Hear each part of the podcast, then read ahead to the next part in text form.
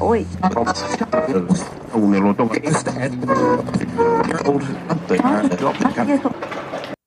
Bem-vindos ao nosso QG, ensaios do mundo contemporâneo, diretamente para você. Aqui quem fala é Luano Aten e hoje estou acompanhada do Lucas Dias. Olá pessoal, sejam muito bem-vindos. Hoje vamos falar sobre a COP, a Conferência das Nações Unidas sobre Mudanças Climáticas. Um tiranossauro sobe ao púlpito na Assembleia da ONU e diz, abre aspas, então aqui está a minha ideia maluca. Não escolham a extinção. Salvem suas espécies antes que seja tarde demais. É hora de vocês, humanos, pararem de criar desculpas e começarem a criar mudanças. Fecha aspas. Essa foi a mensagem divulgada pela ONU através das suas redes sociais poucos dias antes do início oficial da COP26. A preocupação pontuada chama a atenção para o posicionamento e efetividade das ações dos estados quanto às medidas climáticas, pauta prevista para discussão na conferência. Mas afinal, o que é, como surgiu e para que serve a COP? As mudanças climáticas têm sido discutidas frequentemente por conta de suas consequências estarem se tornando cada vez mais nítidas. Com alterações nas dinâmicas dos ventos, nos regimes de chuvas, aumento dos níveis dos mares e o próprio desencadeamento de pandemias como a da Covid-19. Contudo, a pauta apresenta um histórico de desenvolvimento que remete a meados da década de 1960. A criação da ONU após a Segunda Guerra Mundial incluiu o direito do meio ambiente sadio ao desenvolvimento humano na agenda internacional, construindo o ideal cooperativo e progressista para a sociedade internacional.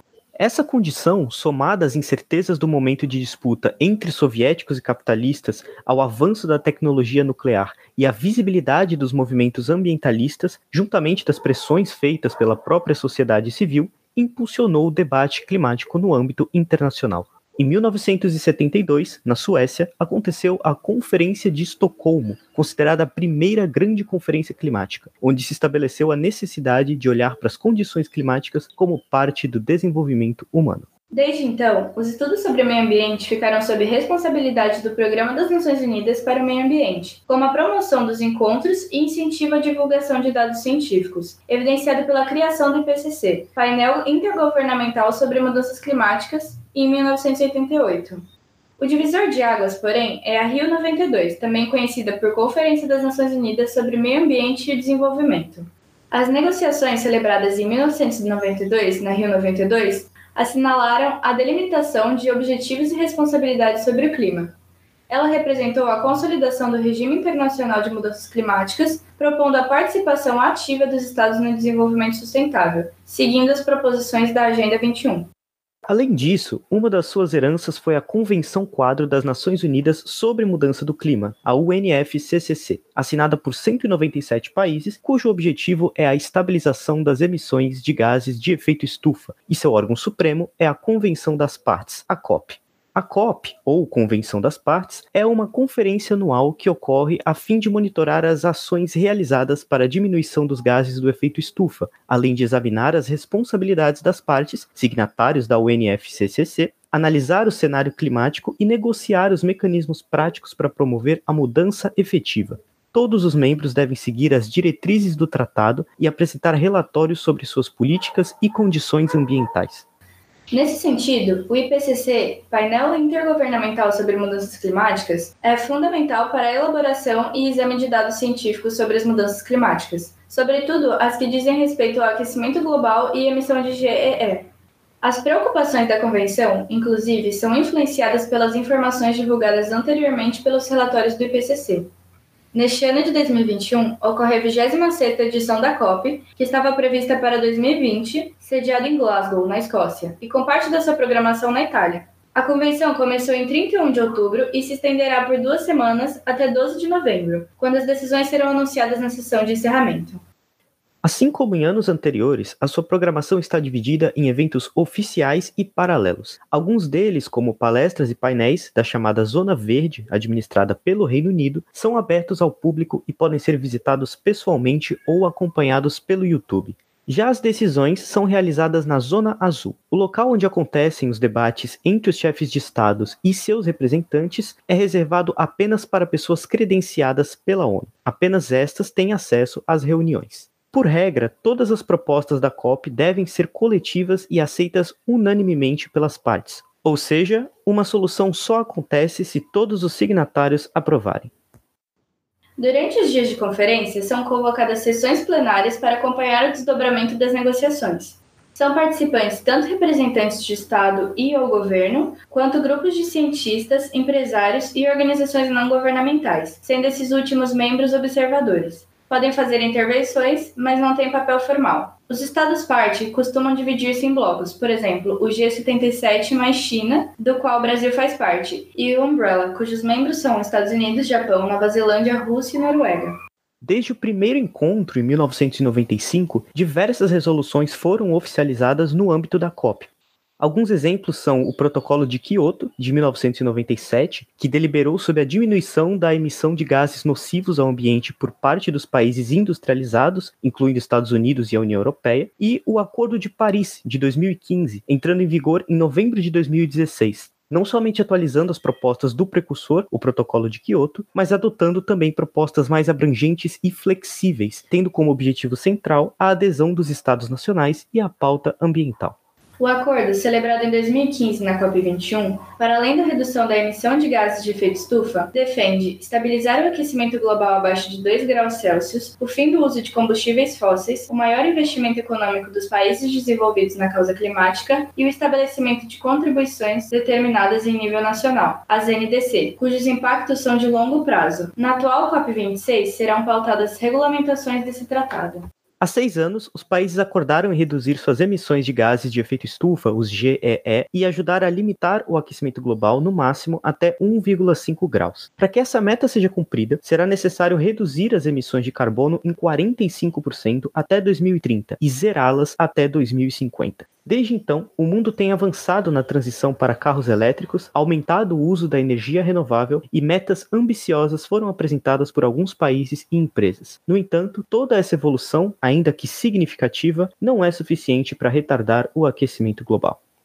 Segundo o relatório da ONU publicado este ano, as metas atuais de cada país, conhecidas como Contribuições Nacionalmente Determinadas, NDCs, resultam na diminuição de 16% nas emissões de carbono até 2030, bem abaixo do ideal de 45%. A expectativa é que as partes apresentem metas mais ambiciosas de redução de emissão de carbono e cheguem a um acordo sobre os objetivos da COP26 são quatro objetivos principais a serem discutidos na Conferência do Clima. O primeiro objetivo da conferência é manter a temperatura abaixo de 1,5 graus comparado com o período pré-industrial. Para atingir esse objetivo, é preciso incentivar os investimentos em energias renováveis, acelerar a eliminação do uso de carvão, reduzir o desmatamento e acelerar a mudança para veículos elétricos. O segundo objetivo diz respeito a iniciativas para proteger as comunidades e habitats naturais, uma vez que o clima já vem mostrando mudanças com efeitos devastadores.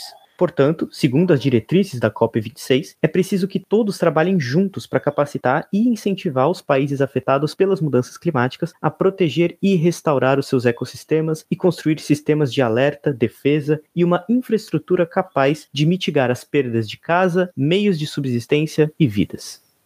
O terceiro objetivo é sobre financiamento para cumprir as duas primeiras metas. Para tanto, é preciso que os países desenvolvidos comecem a cumprir a promessa feita em 2009 de mobilizar 100 bilhões de dólares por ano em financiamento climático. E o quarto objetivo é finalizar o livro de regras do Acordo de Paris, definindo as regras do mercado de carbono e acelerar as ações para enfrentar a crise climática por meio da colaboração entre governos, empresas e sociedade civil. Todos os signatários do Acordo de Paris deveriam atualizar seus NDCs até 31 de julho deste ano, mas cerca de 70 ainda não tinham feito até o início da COP26. O presidente de um dos grandes emissores de carbono, Joe Biden, anunciou que irá dobrar o compromisso financeiro da América em um pouco mais de 11 bilhões por ano para ajudar os países em desenvolvimento a enfrentar as mudanças climáticas. A China também anunciou que irá contribuir financeiramente para os países em desenvolvimento e disse que deixará de financiar projetos de usinas de energia de carvão no exterior, mas não apresentou formalmente as novas metas à ONU. Já o plano que a Rússia apresentou não mostra nenhuma mudança significativa, segundo os especialistas. A Índia, a Arábia Saudita e a Turquia foram os países que perderam o prazo para entrega de seus NDCs. E muitos países não conseguiram aumentar as suas metas, como é o caso do México, da Austrália, que apresentaram metas iguais ou até inferiores às NDCs anteriores. Já o Brasil anunciou que pretende aumentar as suas metas. A meta atual é a de reduzir a emissão de gases de efeito estufa em até 43% até 2020, mas esse número deve ficar em torno de 45 a 48%. É também esperado que o país se comprometa a reduzir o desmatamento ilegal com o um acordo de Forest Deal, acordo florestal em inglês. Este acordo tem como objetivo reverter e deter a destruição das florestas e degradação do solo. O Brasil está mais disposto a colaborar contra as mudanças climáticas, e apesar de ter deixado claro que não iria aderir às metas de redução de emissão em setores específicos da economia, como corte da emissão de metano da pecuária, promoção de um menor consumo de carne ou prazo para a transição de carro a gasolina para carro elétrico, o país acabou assinando o acordo na redução de 30% do gás metano após a pressão dos Estados Unidos e cobrou o financiamento climático dos países desenvolvidos.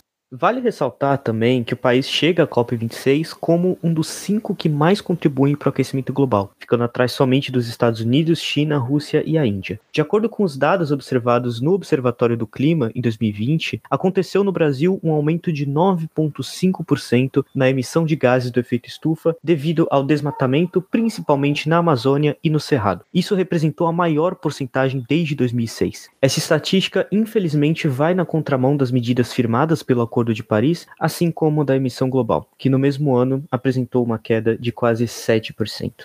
Este foi o episódio de hoje, com roteiro escrito por Keila Mayumi e Tawane Tinoco. A edição foi feita por mim, Luana Atem. O QG Podcast é produzido pelo Grupo de Pesquisa de Análise de Conjuntura Internacional, vinculado à Universidade Católica de Santos. Siga nosso perfil no Instagram, arroba Quarentena Global, e acompanhe os novos episódios todas as quintas nas principais plataformas. Fiquem saudáveis, fiquem seguros e até mais.